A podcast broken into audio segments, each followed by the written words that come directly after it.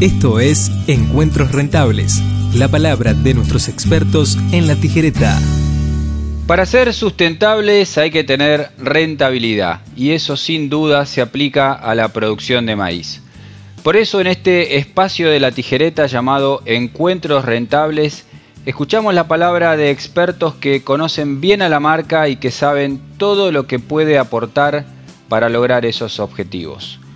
Hoy nos vamos a encontrar con Verónica Tumini, ingeniera agrónoma y responsable del equipo de colegas suyos en el agropecuario, distribuidor de la red selecta de Bayer, para que nos cuente sobre una experiencia muy interesante que están haciendo con un cliente que tienen en su zona de influencia, cercana a Tres Arroyos, en el sur de la provincia de Buenos Aires, justamente con materiales de la tijereta. Hola, ¿qué tal, Verónica? ¿Cómo andás? Buen día, ¿cómo están? Un gusto estar con ustedes compartiendo nuestro trabajo, nuestras experiencias. Gracias, gracias por atendernos, el gusto nuestro, Verónica. Bueno, eh, y vamos directo a, las preguntas, así no, nos contás de qué se trata esta idea de sembrar con muy bajas densidades de semilla en esa zona, Verónica, contanos. Eh, mira, acá en el partido de Tres Arroyos, como vos bien mencionaste, estamos en el sudeste de la provincia de Buenos Aires eh, y es una zona donde el maíz ha ido ganando terreno dentro de los cultivos este, de gruesa, ¿no? Y pudimos llevar el maíz a lugares donde hace unos años atrás era impensado sembrar el maíz. Pero ¿cómo llegamos a eso? Usando tecnología, usando todas las herramientas que tenemos a mano, como agricultura de precisión, manejo de herbicidas, manejo de la densidad. Y bueno, y así es que estamos haciendo experiencias en zonas donde tenemos suelo somero, o sea, muy poca profundidad efectiva, y manejando el tema de densidad y fecha de siembra, tenemos logros y rendimientos interesantes en lo que es eh, maíz. Y también la elección del híbrido tiene mucho que ver. Bueno, y vamos por partes de, varios de esos elementos que acabas de mencionar. Cuando decís suelos someros y baja densidad de semilla, pongámosle números a, ambos datos. Mira, suelos someros estamos hablando de una profundidad efectiva de 30 a 40 centímetros. Después ya tenemos planchas de tosca. Sí. Y densidad, vamos, entre 20.000 a 30.000 plantas según el ambiente, ¿verdad? También acá en Tres Arroyos tenemos zonas donde la profundidad efectiva es muy interesante, o sea, tenés la napa cerca, eh, tenés 60, eh, 80 centímetros o más. Eh, como te contaba, es una zona heterogénea, tenés zonas de, tosca ahí a, flor de tierra y otras zonas que no. Entonces tenés que manejar bien el ambiente para lograr los resultados esperados. Ok. Y ahí ya te vas a densidades de, 50.000 plantas, 60.000 plantas o más, en los lugares donde eh, no tenés limitantes, digamos. Sí, más parecido a, lo que es la zona central del país. Pero volviendo a la, a la experiencia que nos convocó, que vimos publicado en las redes sociales del agropecuario, contanos el caso de este cliente de ustedes, qué híbrido de la tijereta eligió, ¿Qué densidad sembró? Contanos un poquito este caso específico. Este caso es de un productor que sobre la zona donde trabaja de nuestro partido es la zona esta que estamos comentando que tiene limitantes, que es una zona más continental, eh, con menos lluvias, entonces tenés que adecuarte a eso, ¿no?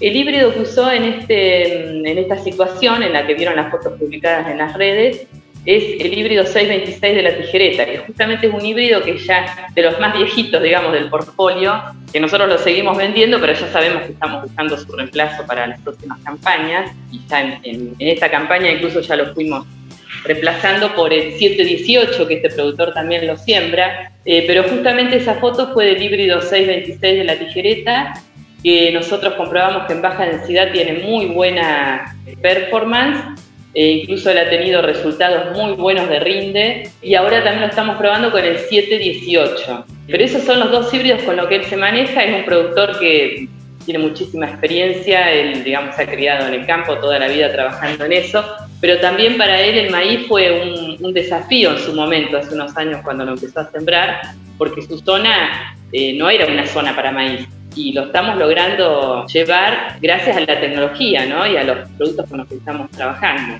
Y específicamente en el caso de, este productor que sembró el 626 y también el 718, ¿con qué densidad sembró y cuál es la, la profundidad de los suelos someros de su campo? Y ahí la profundidad está alrededor de los 30-40 centímetros y la densidad eh, ronda los 25 28 mil plantas. Eso es lo que le está sembrando. Hasta 30 se estira según el tipo de suelo, ¿no? Eh, pero no más que eso, no más que eso. ¿Y en qué, en qué esquema de rotación entra este maíz de, este cliente del agropecuario? Él viene haciendo eh, verdeos porque trabaja con un sistema mixto, tiene hacienda, entonces hace verdeos y después del verdeo va eh, a, maíz. Ajá, o sea, tiene una, rotación clásica agrícola ganadera ahí del sur de la provincia. Exactamente, porque esos son lotes eh, bien ganaderos. Incluso el maíz también lo usa como un doble propósito porque lo que él cosecha son híbridos de cosecha. Eh, lo que él cosecha lo usa para también para alimentar a, la, su hacienda, ¿no? O sea que por eso le interesa también, eh, por una cuestión económica, la siembra del maíz y le hemos encontrado la vuelta con estos híbridos. Ok, ¿y nos podés contar un poquito el manejo del maíz? Ya sabemos un poco la densidad de siembra y los someros de los suelos, pero contanos un poco el resto del manejo tecnológico del maíz. No, con el tema del manejo de, herbicidas, bueno, se viene trabajando con un barbecho, por supuesto, y después en preemergencia eh, atracina y guardián, y después un manejo con glifosato cuando el maíz está... Eh, casi en las seis hojas, o sea que puedas entrar con un equipo para, este, para pulverizar y no, no, dañar las plantas, ¿no? Y después con eh, lo que se hace normalmente es una aplicación de diamónico al boleo en el invierno, eh, antes de la siembra, y después en la siembra también diamónico a la siembra junto con la semilla, y después una aplicación de urea en estado vegetativo. Pero es, eh, digamos, el manejo es, por supuesto, de acuerdo a la necesidad del suelo, ¿no? Este, a veces se hacen análisis, normalmente sí lo que nosotros recomendamos un análisis para ver cuánto, más que nada por el tema de la disponibilidad de nitrógeno, que estos productos son ávidos de nitrógeno, todo lo que es ahí. Hablabas recién de refertilización en el invierno y eso me hizo eh, reflexionar sobre que no hablamos de fecha de siembra. Contanos en, qué fecha eh, sembró eh, el 626 con esta densidad tan baja y cuál es la, fecha que tiene como expectativa de cosecha? Eh, la fecha de siembra es a partir del 15 de noviembre, son maíces tardíos. Se estira desde el 15 de noviembre al 15 de diciembre y más, todavía está sembrando algún lotecito más. Sí. Eh, o sea que va de tardío, bueno, y después ya pasa a ser de segundo, ¿no? sobre un cultivo de cebada o de trigo. Acá tenemos más cebada. Eh, pero sí, las fechas rondan ahí a partir del 15 de noviembre. Y acá habitualmente la siembra arrancaba en octubre. También eso lo fuimos corriendo. Y el tema de cosecha, bueno, acá es un tema porque nosotros tenemos un invierno húmedo, frío, y acá lo que queremos es cosechar seco, y si vas a cosechar seco te está yendo agosto.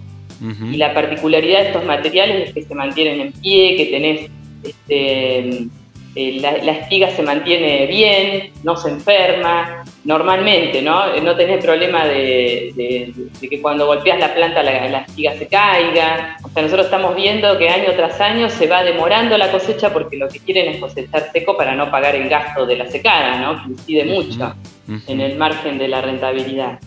Y sí, nos estamos yendo a julio, agosto para poder cosechar con condiciones de recibo o con condiciones que podamos almacenarlo y no corramos riesgo de, que se nos desmerezca la mercadería. Y en todo este contexto que nos acabas de describir con tanto detalle, Verónica, ¿cuáles son las virtudes que ustedes le observan a los híbridos de la tijereta, al C26, al 718 y al resto de los materiales de la paleta que, que ustedes manejan allí en el agropecuario, en Tres Arroyos? Lo que más hacemos énfasis es en la estabilidad, en la adaptación a la zona, en el rinde, eh, bueno, que tiene mucho que ver con el manejo, ¿no? O sea, no es solamente le vendes la semilla, sino es el acompañamiento, el decir, bueno, qué estás, cómo está, eh, recorrer el lote, pero hacemos mucho énfasis en lo que es sanidad y estabilidad de rinde, eso es lo que más nos digamos, los pilares que nosotros te rescatamos de la marca y bueno, por eso es que estamos trabajando con ellos, ¿no? Porque la verdad que estamos satisfechos con los resultados y nos anima a recomendarlo y a seguir adelante, ¿no? Está bien, está muy claro.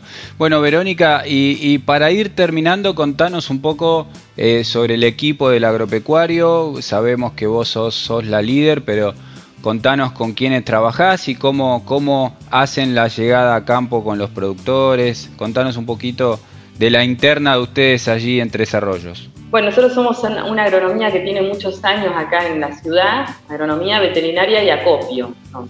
o un, un bien integral, digamos y mm, estamos trabajando un equipo de, somos en total eh, cinco ingenieros agrónomos con las tareas distribuidas, en, yo estoy más en la oficina, liderando puede ser digamos el trabajo o atendiendo las necesidades acá en, la agronomía y los chicos andan en el campo recorriendo, visitando clientes, nosotros eh, más o menos tenemos un cronograma de visitas que por lo menos tres o cuatro veces durante el ciclo de cultivo estar junto al productor.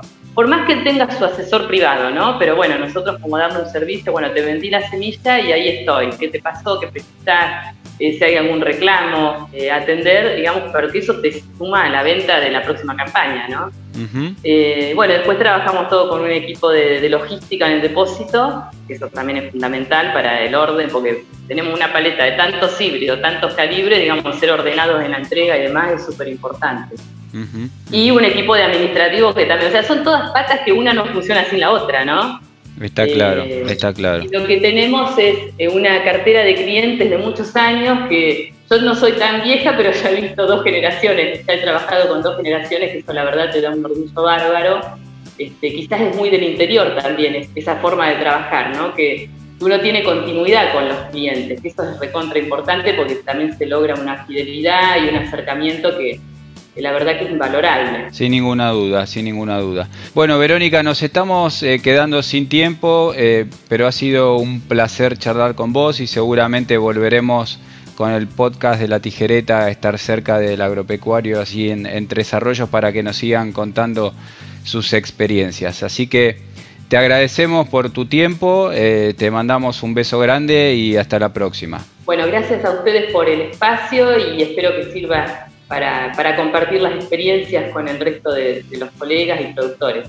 Gracias. Sin duda, gracias a vos, Verónica. Bueno, hasta aquí llegamos entonces en otra edición de Encuentros Rentables, esta vez con Verónica Tumini, ingeniera agrónoma y como ella nos contaba, responsable del equipo de colegas suyos en el agropecuario, distribuidor de la red selecta de Bayer, quien nos contó sobre esta experiencia tan interesante que están haciendo con un cliente que tienen en su zona de influencia cercana a Tres Arroyos en el sur de la provincia de Buenos Aires y con los materiales de la tijereta. Ojalá que estos consejos y estas experiencias les sirvan para tomar cada vez mejores decisiones pensando en el maíz. Gracias y hasta el próximo episodio. Esto fue Encuentros Rentables, la palabra de nuestros expertos en la tijereta.